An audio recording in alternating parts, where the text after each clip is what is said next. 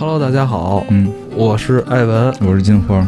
在今天的节目开始前啊，嗯还有点事儿想跟大家说。对，以后可能经常有。非常感谢就看 APP。对，我跟金花这两期在节目开始前呢，都有一个广告小剧场。这两个广告呢，嗯其实来源于咱们这个就看 APP。对对对，呃，就看 APP 啊，它是优质商业内容的生产平台，嗯同时也是原创内容的交易平台。对，它会帮我们解决很多问题，因为其实我们以前也想接广告，非常难接。我们在接广告这块儿也吃了很多亏。对，吃亏上当，对，吧？我我不得不说，有一集我们是接了广告，录完了，对方不给钱，我们把所有广告的东西全剪掉，对，就就是吃过很多亏。咱们这个就看 APP 的，现在有专门为自媒体创作者、对专创作团队来嗯提供这些商业服务的平台。对对对，就是它里边这个除了像播客，应该我看还有就是文案呀，这个这个微博、微信呀都有。就是说，如果当然这个肯定不是。面向所有的这个朋友，就是说你这恰巧也是一个内容创作者，然后你就是用这个呃就看 APP，你可以在上面看到很多订单，然后这个订单你觉得跟你这个合适，人家要求的粉丝量啊和你这个调性合适，你就可以在上边去接单，然后对方就可以开始跟你沟通，然后沟通之后，你就可以接到这个订单之后，而且就是。等于是有了这么一个中介平台，它会帮你去把这个钱的问题就解决掉，它不会说给你拖半年账期这种，所以就还比较方便，而且就是也不会强迫你，因为其实以前也有谈过这种说买你十期节目，你给我来几个这个，一听就感觉奔着非法去的这种，我们也不敢接，他人家这个都是合法的，而且。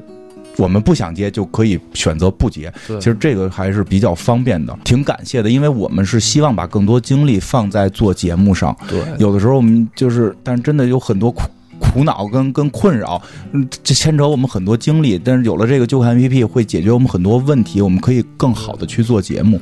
呃，如果你是一个内容生产者，嗯或者你是一个内容生产团队的一员啊，嗯、建议大家可以尝试一下这样的平台。对，而且它因为以前很多这个平台都是只针对于微信、微博，对这个就看 APP 现在针对于我们播客了。对，音频播客的春天 我感觉真的可能要来了。开始，今天的节目《刘慈欣。流浪》，地球，我现在非常紧张。我现在手上这本书啊，是我在十年前啊，嗯。应该现在十多年前了，是在二零零八年，嗯。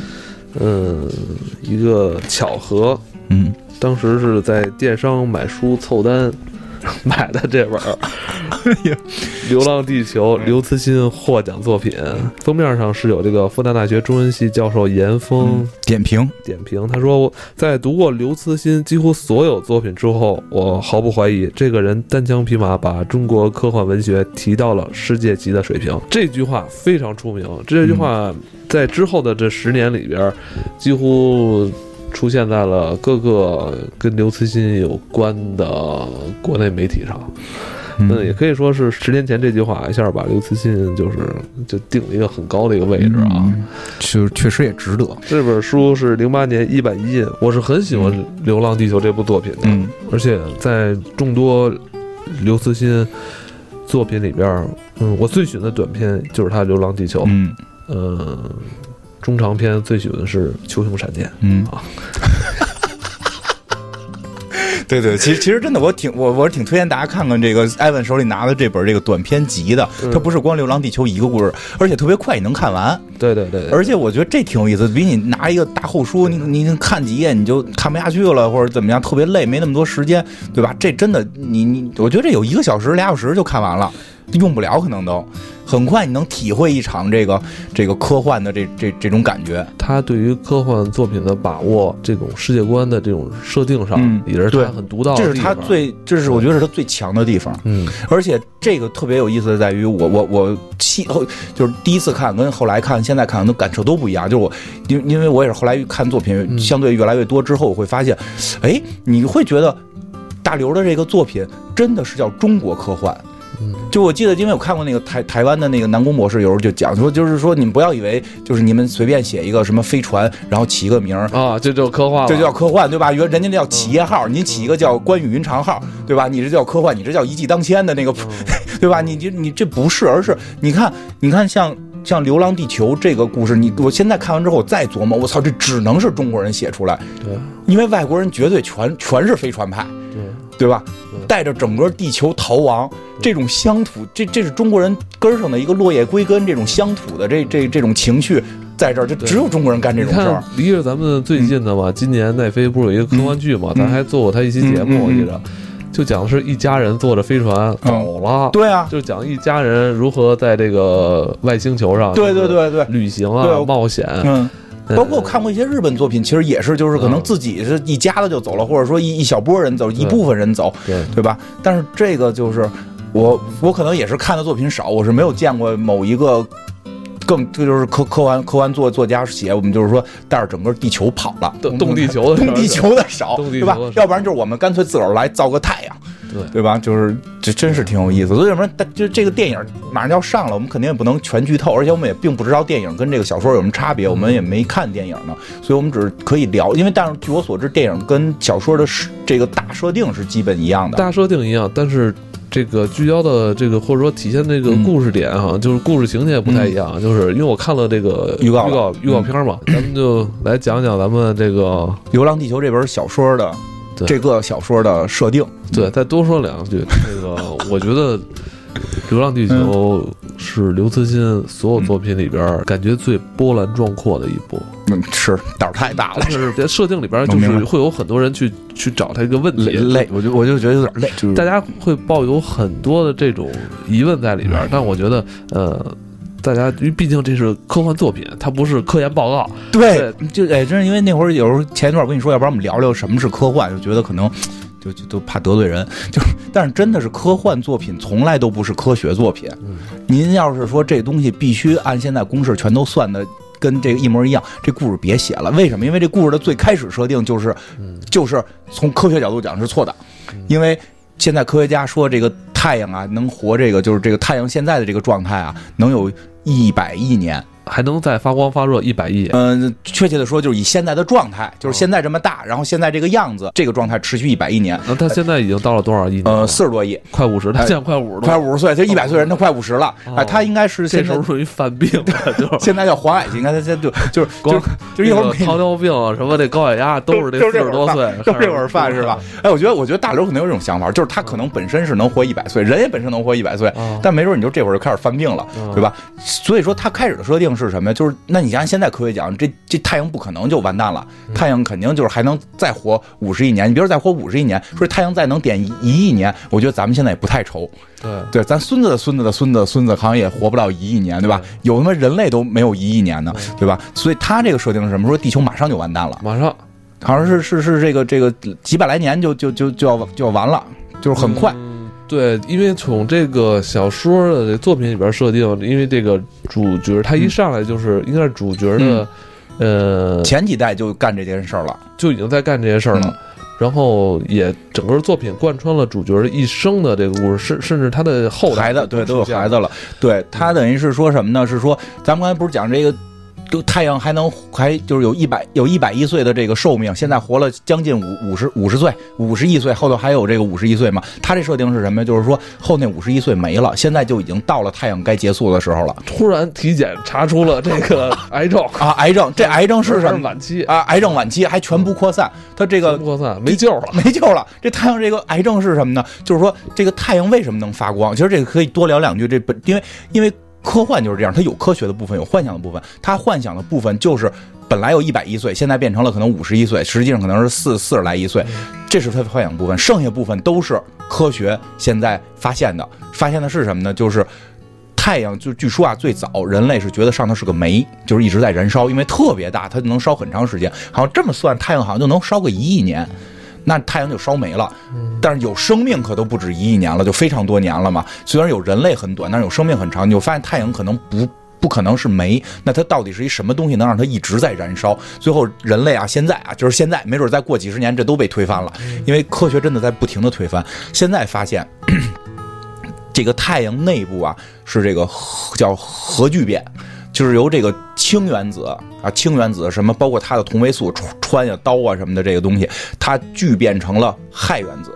就我简单举例啊，这个因为具体数并不是这样。比如说这氢原子，咱们要是以前学过，比如它的这个原子量是一，两个氢原子碰一块儿变成一个氦原子，应该是二嘛？但实际上很奇妙，它不是二，它是一点什么九几，它会损失一部分能量那个质量，损失这部分质量去哪儿了？这就是符合爱因斯坦的这个这个这个什么这个这个这个能量的这个计算公式。这个质量就会转化成能量，因为原先咱们我觉得之前咱们也老，好多人都会提啊，都会说你们什么时候做这个这个这个老师骗我们的这些事儿，肯定不做了，因为这些事儿都给融到各个节目里了。其实包括在咱们上中学时候一直聊一个事儿叫质量守恒，对。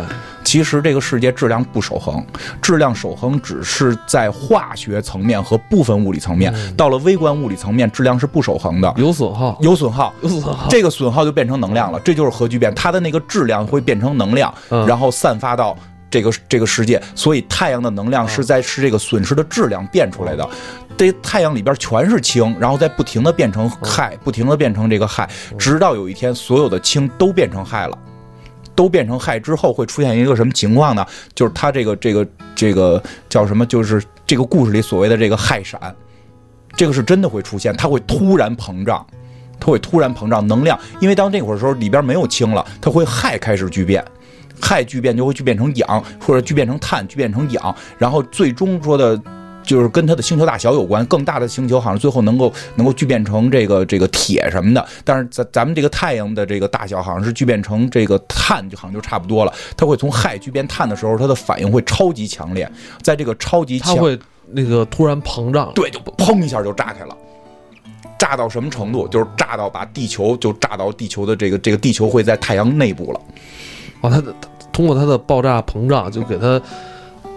就是套它，对对对，这个小说里边写是地球是在了太阳的表面，哦，但是人家热，人家更膨胀，就是人家那个这个叫什么核聚变更强烈了，一定就会更热，就会把地球给烧没了，所有人就瞬间气化，地球什么就瞬间气化了。所以这个故事里边就发现，我操，我们本来以为有一百亿年，结果您就四十来亿年就就要变了，那我们就要逃。等于就是之前的科学家在这作品里边没有把这个这个突然的这个。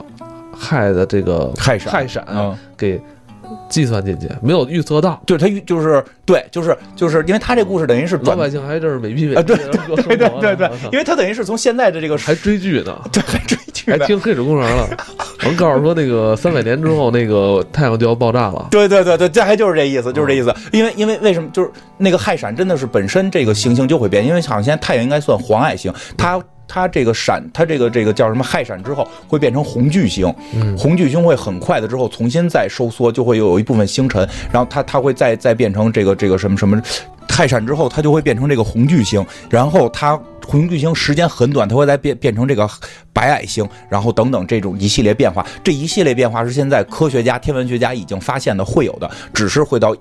一百亿就是五十亿五十亿年之后，但是这个故事是马上就要发生了，所以人类唯一能干的事儿就是逃跑，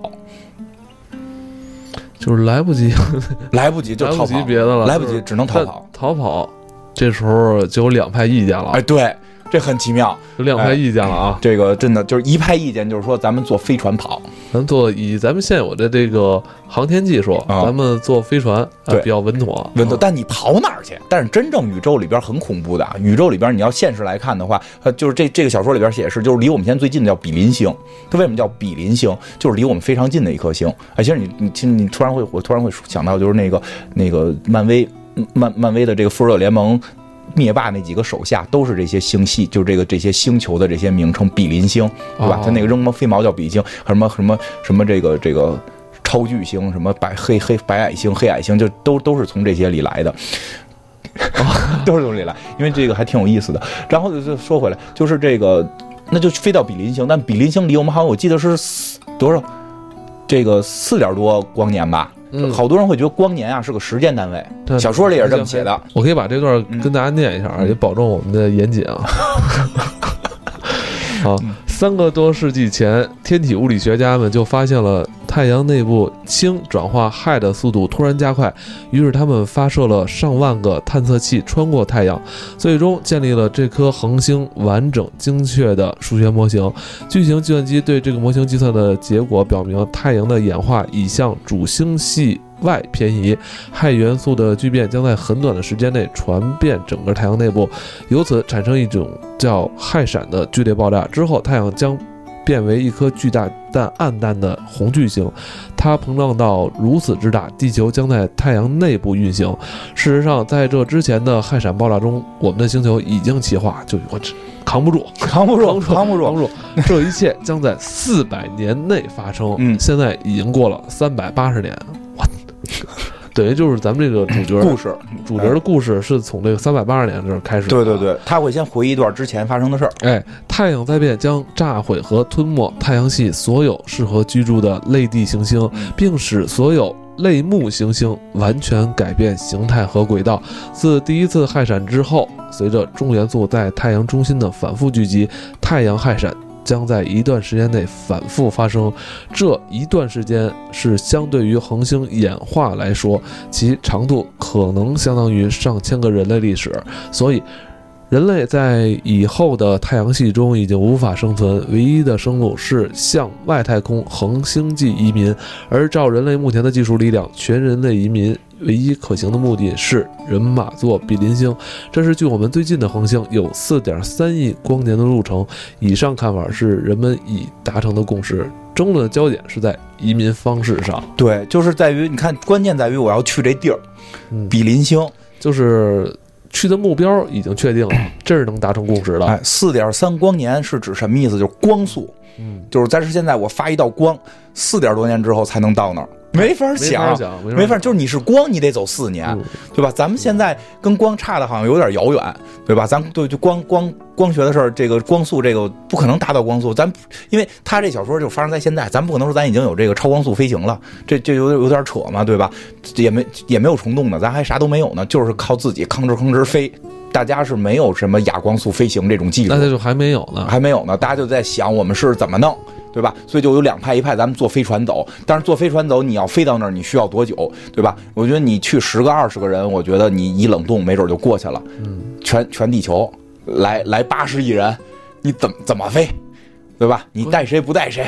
对吧？你这就成问题了。所以另外一派就是说，咱们带着地球走。对，这 这个太能想了，我就很佩服大刘在这儿，我没见过有敢这么说的。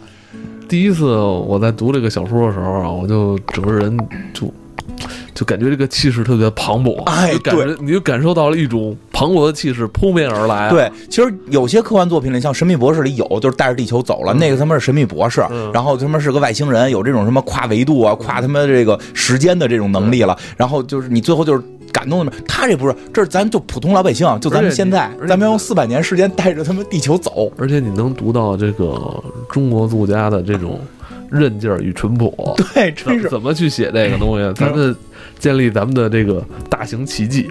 对，对我这样就为什么？我觉得这真是有关系，就是西西方很少建建造大型水利工程。对，可是你们有工会嘛？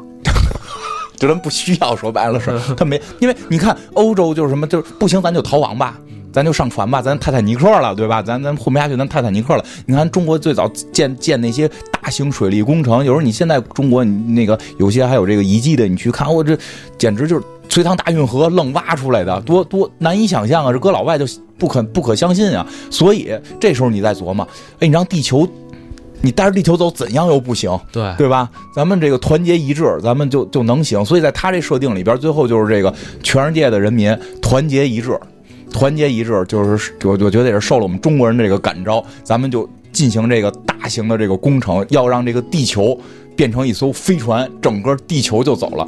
我觉得我觉得很厉害的就在于，哎，我就觉得很厉害在于，有的时候吧，可能有些作品也会说到这儿，他就到这会儿啊，他就奔着近乎魔法去了。就或者开虫洞啊，或者就怎么着了？他这写的还挺实在。我觉得对于外国人来说，他可能不太容易理解吧？不太理解这 事理解吧？哎，咱们看，咱看书中是怎么写的啊？书中对这段还真有描述。嗯，呃。时间是够的，要相信联合政府。嗯，这我说了多少遍？如果你们还不相信，我们就退一万步来说，人类将自豪去死，因为我们已经尽了最大的努力。人类逃亡分为五步：第一步，用地球发动机使地球停止转动，使发动机喷口固定在地球运行的反方向；第二步，全功率开动地球发动机，使地球加速到逃逸速度，飞出太阳系。第三步，在外太空继续加速，飞向比邻星。第四步，在中途使地球重新自转，调整发动机方向，开始减速。第五步，地球泊入比邻星轨道，成为这颗恒星的卫星。人们把这五步分别称之为刹车时代、逃逸时代、流浪时代第一阶段加速、流浪时代第二阶段减速，以及新太阳时代。移民过程将延续两千五百年的时间。这太太厉害，就这哎，就这一句话，就这一句话太中国了。一百代人，很厉害。两千五百年前，两千五百年前，咱们还是这个。这这这这这个这个战战国，对对，周周周就这个什么，就是周朝，周朝，周朝，周朝，我就紧张了，说怕 算错了，算错了，就是对对，其实秦就是秦始皇之前东这个春秋战国时候多说点，周朝说周肯定对，周周朝说周肯定对，这是什么概念？真的，我就是分析一下啊，我分析就是从周朝到现在，就是两两个啊，第一，这就叫现代版的愚公移山，愚公移山，这绝对是中精卫填海，愚公移山，这绝对是我们中国人。的这个韧劲儿，水滴石穿，水滴石穿。然后再有一个，你真得想到，我真觉得这作品只能中国人写出来。为什么？你说埃及是文明古国，现在上边人可不是原来的那帮，现在人信的是伊斯兰教，人信的不是这个金字塔、狮身人面像这教。但咱们两千五百之年前信的什么？孔子，孔子那会儿没出来，反正孔子到现在可能有两千年了。对吧？孔子到现在肯定就得有得有两千年了，咱们现在还信孔子呢。对，只有中国是能够几千年这么传承，咱是可能多少哪儿都变样了，这我承认。但是说这个骨子里，孔孟之道，骨子里边说咱还有这个崇拜这个孔孟的这帮人。不还是咱们吗？所以这真就是中国能干出这种事儿，两千多年，咱绝对能干。说这写一个六千年，我觉得咱可能心里有点没底，咱能行吗？两千五百年，我觉得你这么一说，你把这个孔孟一搬出来之后，我突然觉得我跟西周时候人离得很近，对不对？对不对？所以说，这就绝对中国作品，这年代就隔着，真的这写六千年，我觉得就胡说八道了。两千年，咱们中国人绝对干得了。对对对，你突然这么说，我真觉得时间。对于中国人来说，好像很渺小。对呀，金花说的这个，有些人是吧，是主张坐飞船；对，有些人就是说想想咱们推动地球。我觉得这肯定是在作品中啊是两派意见。对他们就会打。对，他们会打，但是他并没有太强的表现这两拨人打，他只是把这个事儿给你说出来了。因为他实际上，因为大刘这个作品实际上想表现的是是是是一条线，对，就给你表现。因为你刚才也讲的是这个人从他是小时候一直讲到他都有孩子了，就是整个这一个过程人类会经历一些什么。其实我觉得大刘很多作品，包括。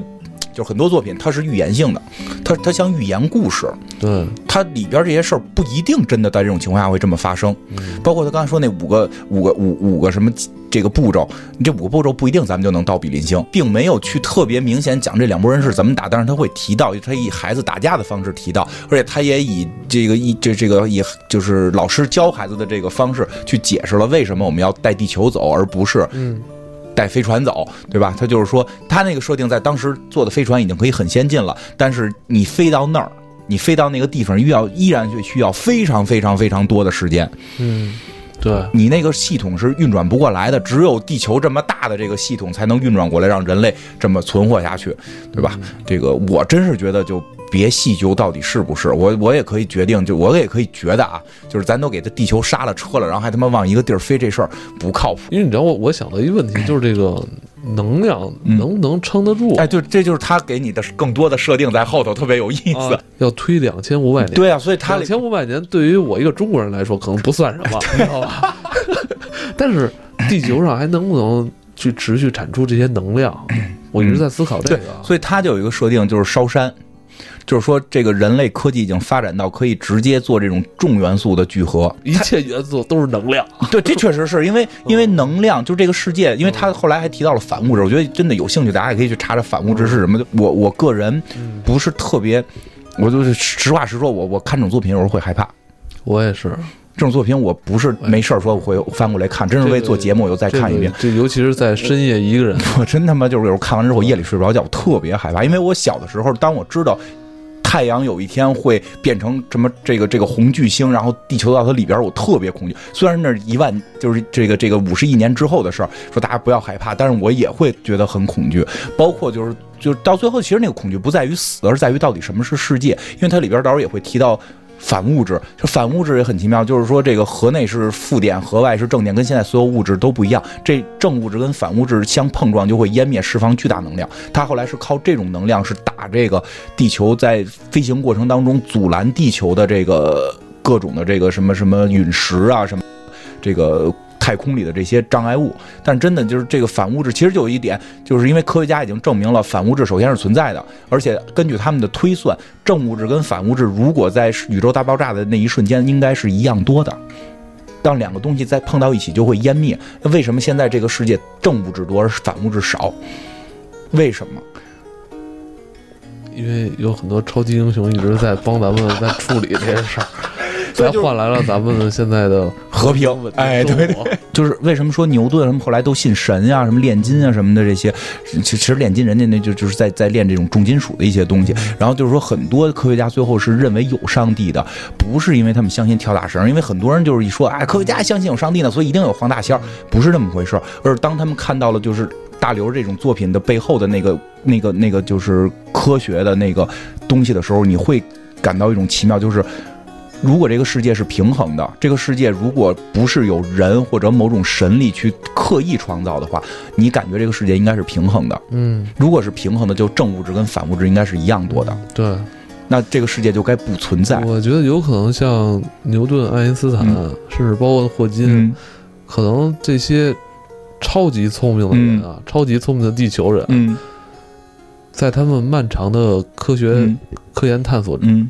这个时间里啊，他们在某些灵光一闪的时候，他们有可能是触及到了一些可能不应该人类触及的东西。我觉得就是类似于暗物质这种，对，这这太可怕了。而且作为一个凡夫俗子来说，你肉身啊，你也是吃大米白面的人，就有些东西你可能有些信息，当你接受的时候，你可能会接受不了。对，问题就在这儿，就是你一旦就是怎么说呢？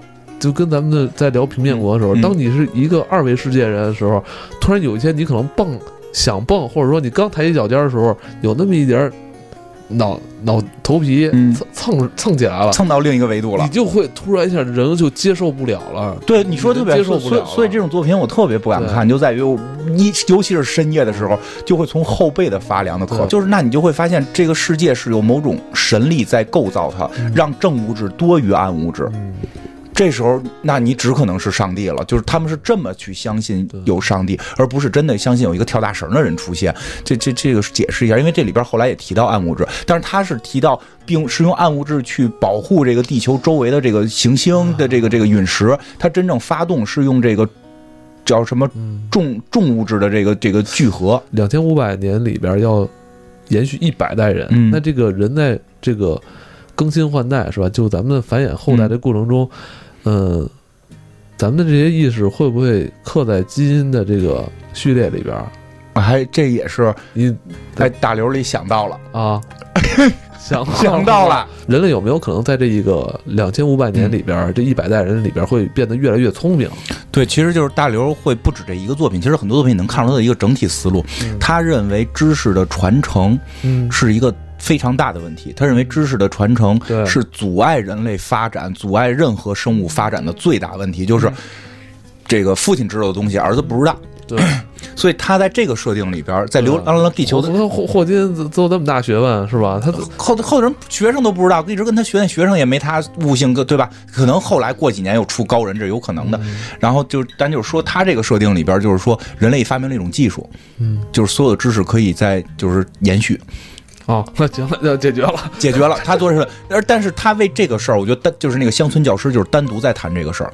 乡村教师那个就就劈开聊一下，因为我还我其实特别更喜欢乡村教师那个，我真觉得那也很有意思，死活教孩子这个牛顿三大定律嘛，就跟他说这些知识你们可能觉得没用，但是未来一定有用。就是说关键在于什么，在那个设定里边，就是说除了地球。除了地球，宇宙的其他的高级智慧生命全都已经掌握了类似于《流浪地球》里边人类掌握的这个技术，就是我的知识是可以直接传给孩子的，哦，孩子也不用再学了，因为你会发现，从我们小学或者从幼儿园开始，一直上学上到大学，全都学的是之前的知识。对，当当然了，这个我觉得是一个是一个值得讨论的点，因为在这个学习过程当中会培养你很多东西。但是我觉得，如果你提前知道一些东西，也并不是坏事儿。如果现在有外脑，我倒是希望有个外脑。就比如刚才咱们录《三国杀》的时候那句诗，我他妈现在死活也背不下来。我希望有外脑能记住我想。的就是，你人类你不学习的话，你还能干嘛呀？研究啊，你都研究啊？不是，就是说你可以干别的，但是就是说你可以进一步研究，这样可以加快整个。你想，你最最最聪明的这段时间，你再用来学习。如果这段时间你的知识储备已经足够大了，而你会发现人类学习时间越来越长，因为知识量越来越大。然后乡村教师那个就是说，全全宇宙那些高级生命都有这个技术了，嗯，但是结果呢，到地球发现地球没这技术，觉得地球都是大傻帽。结果发现地球有一种特殊的生命体，这种生命体叫老师。嗯，他在整个这个社会大环境的生物群体当中，它作为了这个传承知识的一个重要的环节。如果没有他们，人类就完蛋了。但是它那，对吧？哦，哦，你是聊到乡村教师啊，对，就是因为跟这个设定是有接近的。所以这个设定里边，其实就是说，乡村教师跟这个里边大刘体现的思维是一样的，就认为人类的知识的传承会让人类发展更快，所以它里边是有这个说明的，就是人类已经发展出了这个知识可以传承的这个技术，嗯所以基本上是可以确保知识的传承。但是刚才你说另一个问题，就是大家是不是能一直坚信这件事儿？这就不能。就是大家即使知识传承了，信念是没法传承的，所以这个故事在后后期会有这个大家质疑这件事儿的。对，因为我们知道这个一百代人啊，嗯，当这些人都离去的时候，嗯这些后代会越来越对坚持或者坚持《流浪地球》这件事儿，对，会持一个怀疑态度。怀疑态度，为什么我们要走，对对吧？对，为什么要走，对吧？所以这个这个故事还这个挺有意思，就在于后来他们就发生分歧了。也也正好这块儿也说一下，这里边还这个很就是说这个寓言故事很有意思的点就在这儿，就是这个这个谁啊，这个主人公他有一些他们的这个感情故事，他后来找了个媳妇儿，哎，是个日本人，我觉得非常有国际精神。我觉得大刘这个。非常有国际精神，这这这找了一个日本媳妇儿，然后这个日本媳妇儿就是怀疑态度，嗯，就是怀疑这是不是这地这个太阳真要爆炸？我看好好的，给我跟那儿呢。所以他媳妇儿就天天观察这太阳，那个，所以他媳妇儿呢就一直用这个民用的这个望远镜跟民用电脑观察太阳，嗯就是他怎么观察，他都说这太阳没变化，这是不是人骗咱们呢？嗯就所以就就是后后这个他就跟他媳妇儿就说说这个这个你就瞎说八道，你拿一民用望远镜跟一民用电脑，你搞民科呀，你就能测出人家这科学家测出是，对吧？结果后来很快就是很多人就都在干这个事儿，结果都觉得这地球啊，就是这个太阳啊没坏，嗯科学家呀骗咱们。嗯然后呢，就开始阴谋论。我觉得这点写特别有意思，被害妄想症、被害妄想症、阴谋论就出来了，就说这个啊，就是有人要干这个事儿是为什么？嗯集中资源，然后独裁奴役我们，对吧？欺骗我们，把这个资源集中到他手里，然后就是压榨我们老百姓。但是你就会发现，其实这胡扯，谁谁这个就是说想压榨你，带着地球跑这事儿多多大风险呀，对吧？结果大家都愣信了，结果就起义了。这书中啊，对对这部分还是有很大一部篇幅去描写的。嗯其中一段他就写到，在这个时代，人们在看四个世纪以前的电影和小说时都感到莫名其妙。嗯他们不明白前太阳时代的人怎么会在不关生死的事情上倾注那么多感情。当看到男女主人公为爱情而痛苦或哭泣的时候，他们惊奇是难以言表的。嗯在这个时代，死亡的威胁和逃生的欲望压倒了一切。除了当前太阳状态和地球的位置，没有什么能真正引起他们的注意并打动他们。这种注意力高度集中的关注，渐渐从本质上改变了人类的心理状态和精神生活。对于爱情这类东西，他们只是用余光瞥一下而已，就像赌徒在盯着轮盘的间隙抓住几秒钟喝口水一样。其实他从这部分啊侧面也是描写了，呃，在这个逃逸时代，呃嗯，，地球的这些后代，对，嗯，我觉得一方面就是说男主人公对对待这些、呃爱情。对很多其实他们的很多世界观就已经改变了，对对对对对，因为他们只关心两个事儿嘛，嗯，生死了，所以就是这个有这个主人公媳妇儿一直看太阳，嗯。对，吧？他这到这会儿的时候，大家就站在不同立场了。看这块儿的时候，我就在我就在思考那个时代人类的社会结构变了，然后社会结构变，然后大家都是以何种方式在继续生活着，特别有意思。对，这就是我觉得他他的这个魅力点在这儿特别有意思。甚至我觉得，嗯，人类到底为了什么要继续的生活？一些根源的问题，我们为什么要做这些事儿？因为他这段实际描写的就是除了除了就是说对后边有影射，就是他这个媳妇儿老看太阳看地球，但他只关心这件事，对爱情可能没那么关心。其实还有一段就是对于前边的一个一个阐述，是就是这个主人公的爸爸妈妈的一段戏。嗯，他主人公爸爸妈妈有段戏，就是他爸跟他他妈说，好像在哪次这个离地球位置正合适，出去出去这个旅游的时候，说，哎，对了，那个我就他爸直接说我爱上谁谁谁了。他妈说，哎，你你你说那是谁呀？就是他妈也没急，就是你说那谁啊？然后孩子就说啊，那是我小学老师。然后那个男的说，那个就是就是我我我可能要离开你们了，我要跟他过一段。然后这个这个这个对吧？然后他妈就说啊，可以，你去吧，那 个就是祝你幸福。然后就然后就是说，那就然后后来特别逗，那男的还直接说啊，可能爱几个月就不爱了，我还会回来的。我说可以，随时欢迎。然后后来真过了几个月回来，说我已经爱完他了。然后那个还说那个那个那个就是他夸咱们家儿子特别好。然后这女这女的心特大，说那咱那个投影仪坏了，你给修一下。真到那个时代，大家可能更多的考虑就是说。我可能随时会死，我可能因为因为他妈妈是有一个设定，就是他妈妈好像是老偷听到某些小道消息，说这次这个咱就逃不走了，咱们这次就要完蛋了。我以为你是姜昆那个 副食品又涨价了。是是是不是？他妈老听这个小道，那会儿谁关心副食品涨不涨价啊？那会儿都集体供应吧？那那肯定的，那会儿关心的都是是不是这次咱们就在太阳这儿就死掉了？都都关心的是这，所以他们老传那个。你说什么？那会儿副食品涨价，可能大家就吃不上饭了，可不是传这个吗？是这会儿就是他妈我在这回我要么第几个今日点说咱们就逃逃不走了，他们就传这个，他妈老老传这个，所以他妈的心根本就不在爱情上边，他就就咱们能活着能活得好就更重要。这项计划启动的那一刻。嗯，当那些地球上无数个巨大的推进器点燃的那一刻，我觉得人类就已经不是人类了，意识形态、社会结构啊，这个都变了，宗教、嗯，思想是吧？人类的在活下去的这个道德标准啊，全都被改变了。我在想，这种这种改变可能远比我们。肉体上的这种改变，那大得多，要大得多。正要进行下一个阶段的这种转型，因为我觉得那说他为什么是预言啊？就是他，就我一直说的，就是科幻的魅力在于把一个事物推到一个极致的时候，你再反过来看人性。其实他这个父母的这个状态，在现在的生活中、社会中已经开始浮现了。就是有的时候你会觉得好像一些爱情慢慢慢慢不重要了，很多别的事儿可能太重要了，就这些东西慢慢就在被忽略，就就这是人的一个转变。我记得之前我们说说过很很很多次，就是这个这个爱情这个形态可能会发生变化，它这个就是给你推到一个超极端的状态，就是我们随时可能会死掉。当下时代爱情已经跟咱们父母跟父母那一代都不完全不一样，所以在那会儿，我觉得人家父母也挺有爱的。是吧？回来还帮着你修投影仪呢。我觉得他跟他老婆之间，就是我不知道能成为成，我我现在已经就是了，还像我。这 刚你说那个点，我就说一下，就是宗教这事儿，这事儿也挺挺有意思的。就这里边提了一句，说当那个发动机开的时候，所有宗教全解散了。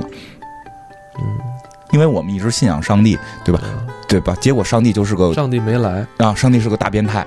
上帝他妈设计了这么一个天体，弄死我们，想对吧？上帝是大坏蛋。当然了，当然我不得不说这件事儿非常具有，就是每个国家真的是有区别，这非常具有中国思思想。这要是日本拍这玩意儿，马上得成立几个新宗教。你看日本所有模式都是先成立宗教，中国本身对宗教没有那么强的那种就是皈依性、崇拜性，他不认为这件事能解决我的问题，不相信有神仙能拯救我们，我们相信自己，没有什么救世主，也不靠神仙皇帝，咱们就是靠大家团结一致，做一个机器，让地球能飞走。让我们把大家都给救了，这这这很这个就挺不错这个想法。然后我我也不是特别害怕，我就特别难过。我感觉可能属于我的那个人类时代就已经结束了，嗯，结束了。我觉得，所以我我而且真的他后代理解不了我。我觉得你说这点在这里边也有一个特奇妙的体现，就是他们有一个。聊天就是老师跟他们聊天就说这个什么是死亡，死亡是什么颜色？我们现在所有人认为死亡一定是黑色，嗯，看对吧？玩死亡金属都得穿黑色衣服，这这很明确的。我玩术士都是以黑色衣服系为主，就是我代表的死亡是黑色。但在他那个世界，死亡是是就是就是说那个小孩理解死亡是光芒万丈，因为他们从小知道有一天太阳会爆炸，我们会全死，所以光芒万丈代表着死亡，黑暗反而代表的是安全。就是当这个。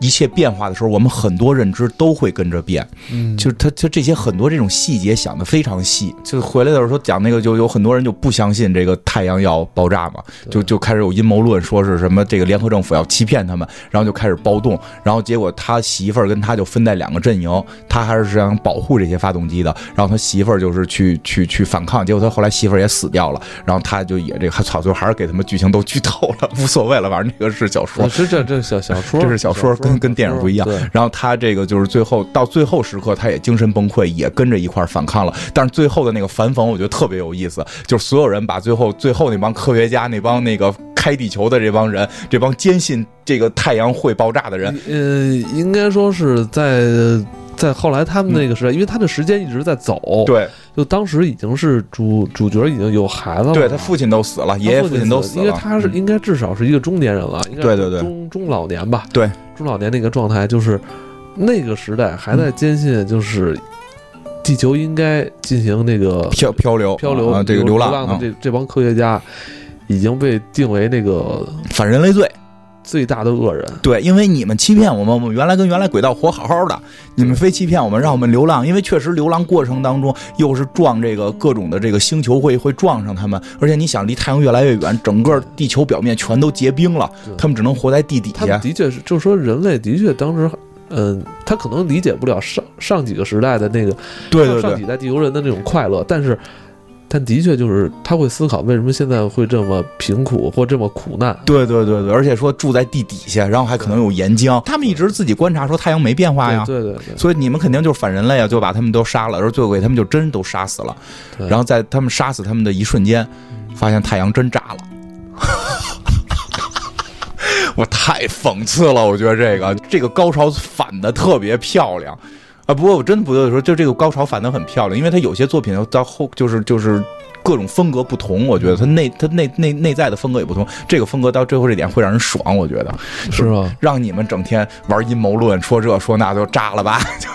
当我后来就是在读第二次的时候，觉得还是挺过瘾的，就是吧？我也觉得特过瘾。对，当我听到这五千人全部被判死刑的时候，觉得太宽容了。难道仅仅一死吗？这一死能偿清他们的罪恶吗？能偿清他们用一个离奇变态的想象和骗局毁掉地球、毁掉人类文明的罪恶吗？他们应该死一万次。这是我想起了那些做出太阳爆发预测的天体物理学家，那些设计和建造地球发动机的工程师，他们在一个世纪前就已经做过。我现在真想把他们从坟墓里挖出来，让他们死一万次。这时候，当时主角的这个整个人心态心态也变了。前半段还是保持一个第三者的这种观察的角度去叙述，嗯。就他没有放入太多个人的感情，对，包括他爷爷爷，他爷爷有一天有一次好像忘了哈，因为他爷爷还算是咱们这一代人，对对，他爷爷是咱们这代人，就是觉得这个外头下雨会很凉快，结果看下雨就跑出去了，就被烫死了。对，就是他，他还是相对用一个比较理理智的这个角度去去看待这一切。对，但是咱们读到最后的时候，就最后这一页的时候，他的转变啊，他转变非常的剧烈。对，因为他就是在这个。叛军内战的时候，他实际上开始他还是保卫这个，嗯，保卫这个这个这个支持流浪的，他是支持流浪的，直到打到最后最后的时候，他突然一下就崩溃了，对，然后就就认为流浪是错的了。呃，之后没多久啊，应该就是一个小时过去了，嗯，海面上那些反人类的罪犯虽然还全都站着，但已没有一个活人，他们的血液已经被冻结了。然后就是太阳核闪爆发了。我的太阳的合唱戛然而止，岸上的十几万人呆住了，似乎同海面上那些人一样，冻成了一块坚硬的岩石。太阳最后一次把它的光和热洒向地球，地面上的冰结成了二氧化碳，干冰首先融化，腾起了一阵白色蒸汽，然后，然后海冰表面开始融化，受热不均的大海冰层发出了惊天动地的巨响。渐渐的，照在地面上的光柔和起来，天空出现了微微的蓝色。后来，强烈的太阳风产生的极光在空中出现，苍穹中飘动着巨大的彩色光幕。五十亿年的壮丽生涯已成为飘逝的梦幻。太阳死了，幸运的是，还有人活着。但我觉得最后这句话是非常的讽刺。活着的是那堆不相信这件事儿的人，真正相信一直在帮助大家活下去的人被他们给弄死了。嗯，其实读到这儿的时候，我觉得这就是人类作为一个物种的局限性。嗯我我真的也不能再说坚持的那些工程师嗯。就如何伟大，嗯。没有坚持的这些平民老百姓，或处死他们这、嗯。这些当时地球上的人就叛军。有多么的罪恶。嗯。到这会儿的时候，你会觉得不是谁对了谁错了，不是这这就是人类吧？对，因为因为尤其是这个主角，他是一个坚信该流浪，而且一直在守卫，直到最后精神崩溃的。你从他身上也能看到，这就是人类，他不是一个上来就就是一个一个二五仔让人直接忽悠掉的，他一直坚持到最后，对吧？其实尤其是到这会儿，是通过太阳的这个这个这个这个氦闪，然后变成这个红巨星这个形式，就是你会觉得自然这东西能叫自然吗？宇宙。太可怕了，人类太渺小了。嗯，这个这个上帝跟你开了一个玩笑。我真觉得是上帝给你开了一个玩笑。可能人类的历史就是当下，人类没有之前，人类所有的之前都可能是被植入进来的。我跟你讲，对，所以就是说，这个时候你就要信这个飞天面条宗。我现在就是，我觉得就如果这个这个所有宗教让我选一个信，就是飞天面条宗是比较科学的，因为所有宗教都讲了很多的故事，但你通过考古的方式会发现有很多问题。只有飞天面条宗里边明确说了，飞天面条大神创造了这些这个同，因为他是科学家创造的一个教，他放到了这些同位素的放射，能够让考古学家来界定这些东西在哪年，而所有东西全部是飞天面条作假，只是为了戏弄人类，让这些考古学家有口饭吃。可能这个世界就是一百年前创造的，对吧？所有这些古董上边是你碳元素测的是怎么做古，都是人家一指给你指出来的。但也有一种可能，人类历史非常长。现在我们能知道什么？就是就是五千年到头了，会不会有亚特兰蒂斯？一万年前人已经能够坐飞船了。哦，这就是咱们回到刚才说的那个嗯话题，就是教育是限制人类进步的，对呀、如果在那个时候教育由于某种原因教育被断了，嗯，就没了。就完了。就完了。嗯，就网上不是有一个那个图嘛，就是说一个外国的一个一个演讲者就说说的，你们老觉得这个这个人类在毁坏地球什么的，你们真想多了。就地球的寿命都都是按亿年算的，你说这塑料一百年解决不了，对于地球这这几十亿年来讲，这你是个啥呀？一亿年我就把你所有东西全解决了，对不对？就是所以你们最终人类毁的是 你们人类自己。就是你放到这个里边的时候，你就会觉得是吧？能能能，其实，在书中的最后一章啊，篇幅就非常短了啊。嗯呃，在最后一章里边儿，他写到，地球在航行两千四百年后到达比邻星，再过一百年时间，它将泊入这颗恒星的轨道，成为一颗卫星。地球的这个流浪嗯还是继续运转着，嗯。但是死了一批可能算是当时尖端的科学科学家，哎，嗯，这里边就有一个问题了，嗯他们他们要在这个流浪这么长的一个跨度，嗯两千多年，嗯对吧？这两千多年里，他们的人类的智慧能不能顺利的去传承下去？也经过一些这种怎么说变革吧，技术的更新，你才能让你的这个整个社会形态还有你的这个科技更加发达吧。说不太好，很多技术是通过战争技术升级的，嗯好像就是消费时代，嗯通过全球消费者的这种物质的这种消费来刺激它的升级。对啊，所以就有我觉得就有一种可能性，就是会科技倒退。其实这是我我我说实话，就是说大刘的实际上明确是属于古相对古典科幻。就是你看他作品的时候，你再去看那个什么阿西莫夫呀、什么这个克拉克的时候，你会感觉有些相似相似性，就是他们在思考的问题也是相似的，明显跟后边这个反乌托邦之后的故事就不一样了。什么菲利普迪克的，或者说这种是一个这个。这个这个这个叫什么赛博朋克的就不一样了，但是就是，嗯，他们那会儿我觉得都会有一个思维。我前一段也在看，重新在看阿西莫夫的一些东西的时候，也会发现他会有一种理论，就是当这个科技发展到极发达的时候，他会衰败。它会衰败，它可能就是他那个故事，就是是整个银河系达到一个高度文明，但是由于后来这个什么这个集权什么的，就是最后这个银河系最内圈可能还有高科技，然后外圈这些科技就开始越来越落后了。但是我还有核能，我还有核能，但我不会修，我不会建，我只会使。其实这是有可能会科技出的一种问题，所以这《流浪地球》会不会未来会变成了我会开这个飞船，我会还依然用石头去这个这个叫什么？就是用这个石头去发这个能量，但是我已经因为变得非常困困难了，他们的生活变得非常困难了，我可能先得解决我吃什么的问题，对，我已经这是我想到没有，真的很有可能就没有，不光是说没有能力去这个开发更更更更高的科技，可能连现有科技都开始衰退。我只会维持这些发动机，我只会维修它们，但我不会再造了。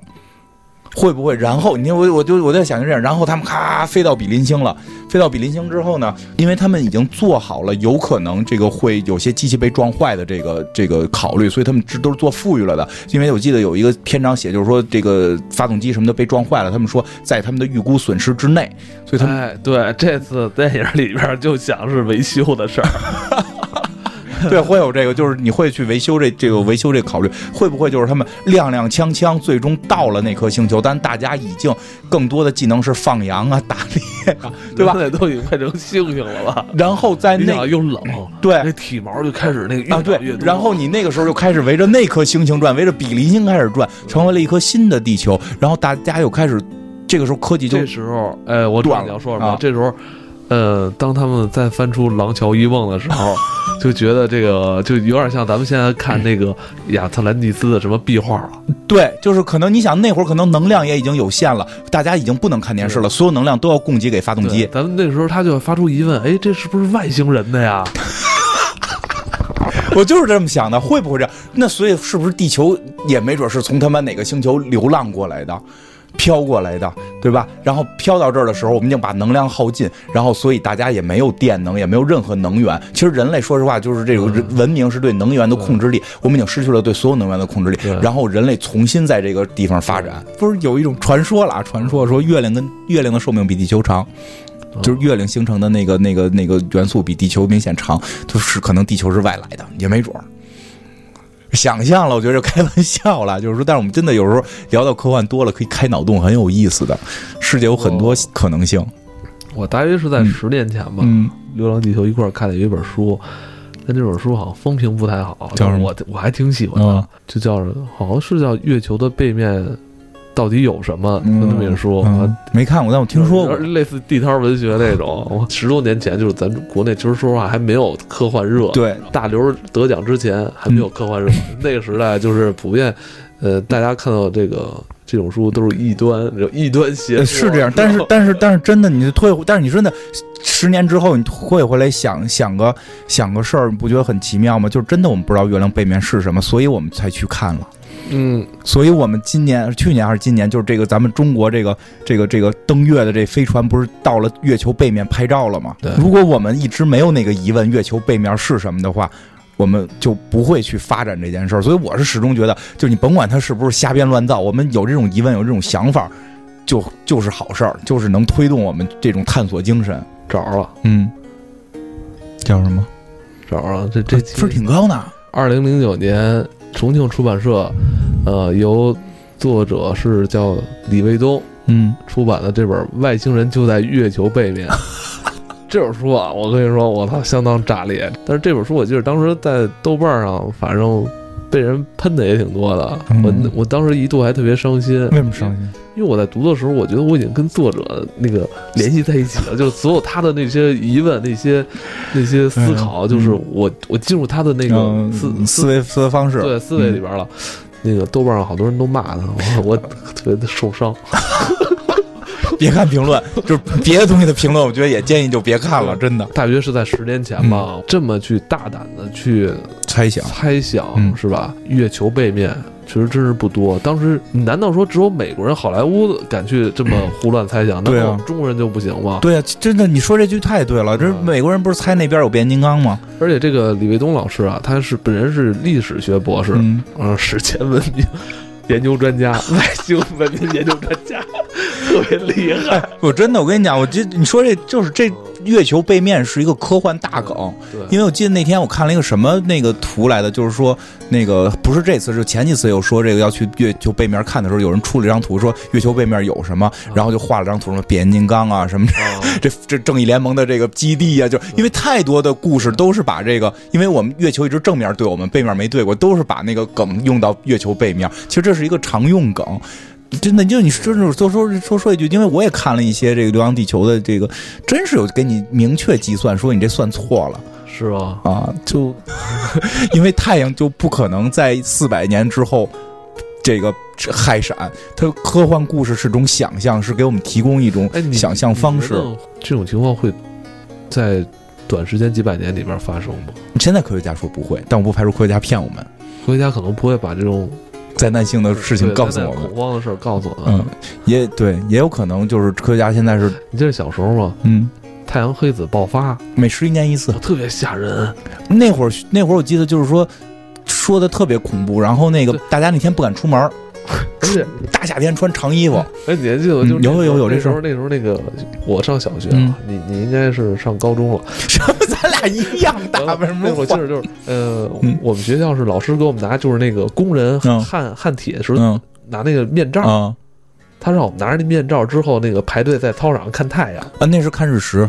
哦，看太阳黑子也看过是吗？说？容我给你看一眼，然后就换下一个小朋友，什么也没看着，因为我当时特别紧张，我戴一刹那闭了一下眼，这 我没看着，我所以所以没有。我这一生有一个特别大的执念，就是我想用一下那个，就是外边工人焊铁时候戴的那个面罩。那你就是做个小猪佩奇，我一直特别，你做小猪佩奇就可以用它了。呃我，就是我小时候因为嗯这这个事儿让我一度特别恐慌，哦，对，我们也特恐慌，因为好像他那个意思是说，如果被什么晒到了，就就是就是两种说法，一种说晒到了，好像你就身体会受损；还有一种说太阳黑子活动，哎，就就这个是传的最狠的，就是说太阳黑子活动会越来越快，越来越快，然后足够快的时候，太阳可能就完蛋了。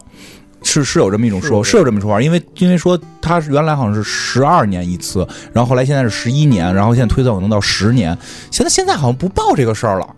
对我觉得那几年特别大家都特别着急恐慌，这是怎么现在不关心了？不关心不报了，就是现就跟那个《艾斯档案》里 Mulder 说的，现在大家不太关心这事儿，所以现在我都不知道太阳黑子爆发到底是不是越来越快，因为我一直还有一理论嘛，就是十二生肖跟这个太阳黑子爆发是有关的，嗯，因为你一旦有一个周期，就是太阳黑子一旦爆发有周期的话，太阳太阳就运转运转就会有一个周期，太阳运转的周期会影响胎儿发育时候大脑的这个母亲受光照时间长短会对生物有影响，所以十二生肖会不会跟太阳黑子有某种联系？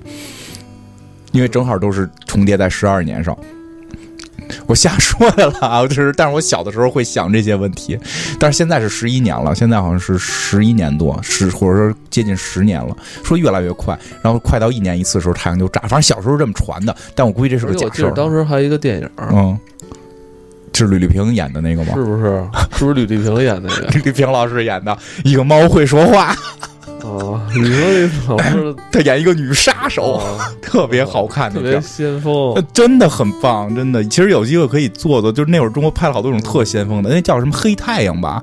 不是黑太阳是那个七三幺哦，，不是黑太阳，那个叫什么太阳黑子爆？就因为他好像讲的是那个臭氧层漏了对啊，消失大气层啊，，消失的大气层，消失大气层好像也是跟太阳消失大气层现在也没有人关心了，是不是？对对对，那会儿咱们说的是整个南极上边已经已经全漏了。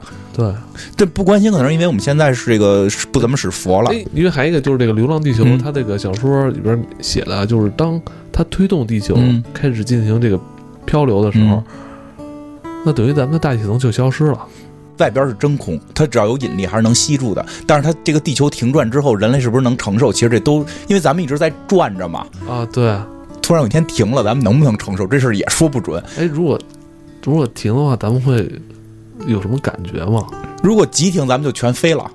所以他用了 就那天都都别别出家门了，就 都怼墙上拍成馅儿饼，所以它里边又有刹车时代嘛，就是要用很长时间去刹车。去刹车。对对对，所以就这东西，说说实话，真的说地球给停住了，人类我估计活不了。就但但是科幻故事嘛，我觉得科幻故事最大的乐趣就是，呃，作者抛出了这些点，啊这些想象，值得嗯大家去讨论，对，好玩儿。对吧？你像猫叔叔不是说了吗？我们家里边就没人跟我聊这个。对对对对对，嗯，真是。其实这次将要上映的这个《嗯流浪地球》的电影，嗯，我看完预告片之后，呃，我觉得他应该不会拍的像这个书里的故事。是吗？嗯，我我觉得不太确定是在在这样一个大背景下去讲了另外一个事儿。怎么说呢？我就是寄希望于他不是只把大刘简单的设定用了，我希望他能够真的把大刘所真正想传达的精神去表达了。其实像里边娶到了外这个日本的妻子啊，然后这种这个 这我我我我这事儿很重，我真觉得这事儿非常重要，就是非常娶日本妻子，就是他有很强的国际人文精神，就有很强的国际人文精神，嗯就就他对于这种世界的这种这种就是这个世界发生，就刚才咱们聊的那个世界发生大变化之后，人是不是会跟着变？然后包括他他所谓的就是最后大家用团结起来的这个力量，就这些他所表达这些人文关怀，我觉得这是他最浪漫的地方。他浪漫的不在于他的这些词藻，这些词藻让我们看起来可能很很很很亲切，不是那么华丽，很朴实，但是他传达的精神，我觉得是这种人文的浪漫是有的。我希望这个作品能够，就是电影这个作品，把大刘的这个人文浪漫去传递出来。但我没有看，我我并并不太清楚啊。我希望是这样，嗯。但是不管怎么说，现在这个作品得到了高度的重视，这也算是对科幻的一个认可吧。但是我也希望就是在取得一个好的票房背后，电影人能够冷静，嗯。对，不要因为这个东西能创下几十亿的那什么就、嗯。就可劲儿干它，拍的就别的不干了。因为你知道之前啊，嗯。也有人说过这分级问题，人说中国不能分级，嗯说中国一旦分级了，这个呃所有导演都去拍那个限制级的，市场会有一个极大的这个偏斜跟导向。嗯，其实其实我也说实话，我也不是特支持现在中国电影分级，会有太多问题出现，因为这个市场的不成熟还不不足以支撑它真正分级之后让大家不盲从。这我我实话实说，是这么回事儿。嗯，慢慢来，我觉得这是个循序渐进的过程。就像你说的似的，也我也确实我也不希望这个东西啪家伙一下火了之后。我我其实最担心的，如果说他真的表达出了大刘的这个人文浪漫的主义的精神，然后用这种硬很硬的科幻去表达出了人文浪漫的时候，如果他能够很火，然后大家去复制，我也支持。我非常担心的是，他用了一个噱头，然后用了大刘的这个设定，而里边的人文浪漫和这个国际精神消失了，而变成了一些别的东西取而代之，让那些东西我也能想到可能会让票房更火，然后去粗制滥造的复制，这个是我们担心的。对我还是希望，别管是观众嗯还是这些电影人，还是以一颗那个平常之心对待嗯这么一部科幻科幻片、科幻电影吧。我觉得，嗯，你就拿它当是一个普通的电影来看。对，其实就跟我们一直说的，我们希望的市场是百花齐放。我并不希望，我喜欢科幻，但我并不希望这个片子完了之后，每部电影都是科幻。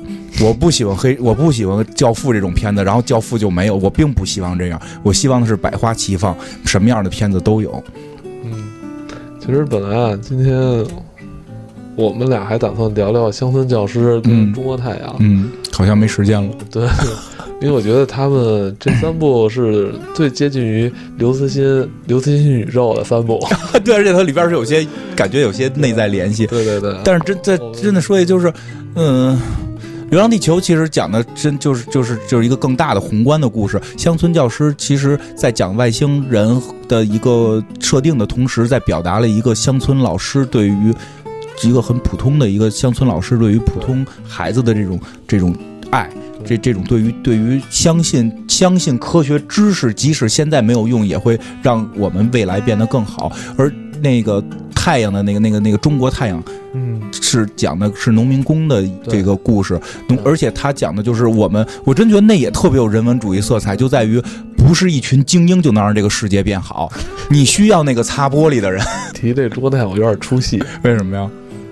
我在 B 站看了一个什么十分钟看完的那个，啊。他拿那个黄渤跟王宝强电影啊。剪出来一个，中国太阳。我看看。去，特别牛逼，我都！哎，嗯，毫无违和感，你知道吗？是剪了一整篇儿是吗？就十分钟，啊、就十分钟把整个故事给讲了。对，然后他配音了。他有一他有一个解说，啊、然后解说是挺特别正经的解说，哦然后不是那种就是不是那种幽默解说啊，嗯，解说。你就是那肯定就是那个哎，那个一开始那个王宝强是是水娃，对水娃？然后那个后来他随着年岁推移就变成黄渤了，结尾还有另外一个演员，反正是好几部电影串出来了嗯，。挺有意思。对，但是真的就就就太他妈太逗了！你说这个，但是你会你你会发现没有问题，就是我们不是问题了，就是有一个很有意思的现象，我们喜欢的那个恐怖中国的恐怖大师周德东老师，我们最喜欢的作品《保姆》嗯《保安》。嗯其实我们喜欢大刘的作品《乡村教师》，这个农民工，我觉得这种东西是保留了一些中国特有的东西。归根结底，你还是一个中国人。对最终，其实真正打动你的还是富有中国特色的这些作品。对，嗯希望这种好作品越来越多。嗯，你要给我看那个是吗？对，行吧，咱们今天就聊到这里吧。咱们有关乡村教师，呃，和中国太阳，嗯咱们三年之后吧，好的，三年之后再聊跟。大家见面吧。嗯，今天就到这里，临近春节了，我们在这儿呢也给大家拜个早年吧。嗯，早年快乐。我操！